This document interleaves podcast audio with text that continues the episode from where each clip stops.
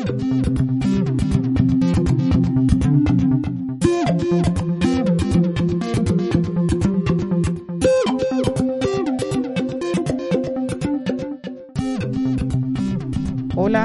¿qué tal? Eh, bienvenido al primer podcast de Sin Notas.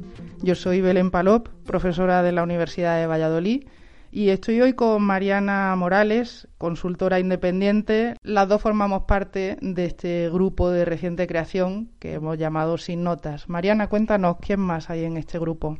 Hola Belén, buenas tardes. Mira, en este grupo eh, hay un grupo coordinador que está formado por seis personas. Eh, aparte de nosotras dos, pues está también eh, Jaume Feliu y Pau Canut de Cataluña. Está José Luis Castillo de Andalucía y está David González Gándaras de, Galicia. Y entonces, pues entre los seis hemos, hemos lanzado esta propuesta del, Sin Notas, que tenemos una cuenta en, en, el Twitter y luego también tenemos un grupo en el Facebook eh, que se llama así, Sin Notas, Sensa Notas. Eh, eh, al que pues cualquiera que esté escuchando esto pues se puede se puede sumar y a mí siempre me gusta hacer las preguntas que nos contaban en el cole que se hacían en, en, periodismo, ¿no? La primera era el por qué. ¿Por qué existe este grupo? ¿Por qué has pensado que era importante juntar a gente para arrancar esto? El, grupo Sin Notas eh, nace como una versión en, nuestro país y en lengua española de un grupo que ya existe en lengua inglesa, que se llama Teachers Going Gradeless, que existe desde hace ya unos años. Lo que pasa que en ese grupo todo lo que se comparte, que es interesantísimo, pues se suele hacer en inglés y la gente como que no se anima a a, participar. Y entonces por eso hemos pensado que sería una buena idea hacer un, grupo que estuviera, pues eso, en castellano, en catalán o alguna de nuestras lenguas para poder comunicarnos nosotros dentro de nuestro contexto y pues con más, eh, digamos, con más eh, soltura. Y además del por qué, a mí siempre me interesa mi pregunta favorita, el para qué. ¿Para qué tiene que, para qué existe un grupo de, de, este, de, estas características? ¿Para qué queremos una cuenta de Twitter o de Facebook? Sí, hay que decir en primer lugar que la profesión de, de docente continúa siendo bastante solitaria, bastante individual. Entonces, eh, el crear redes de apoyo y, grupos eh, pues que se puedan formar y compartir buenas experiencias en temas concretos entre docentes, pues es una, es una idea que en principio pues es, es buena ¿ah? y, nos ayuda a no, estar, a no estar solos, a poder conectar con otras personas que tienen inquietudes similares o que tengan experiencias parecidas, poder compartir.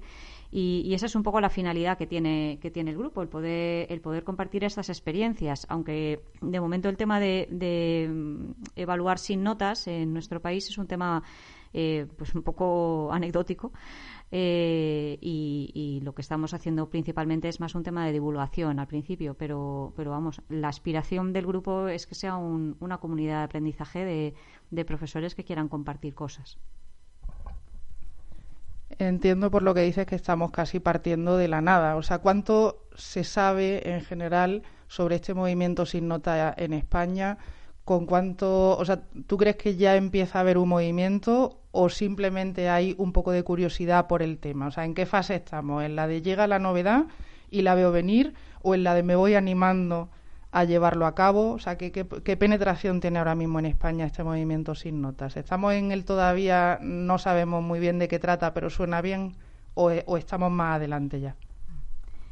Sí, eh, yo creo que aquí eh, hay que distinguir un poco. Eh, efectivamente, en el tema de, quitar notas hay más curiosidad que, práctica de aula real. Lo que pasa es que sí que es verdad que el, tema de quitar notas no es un objetivo en sí mismo. O sea, la cuestión es hacer una evaluación formativa que, pues que funcione y que se haga a lo largo del aprendizaje y que prescinda de la nota, pero hay que hacer esa evaluación formativa. Es decir, el movimiento sin notas no es decir, a la quitamos las notas y a lo que pasa.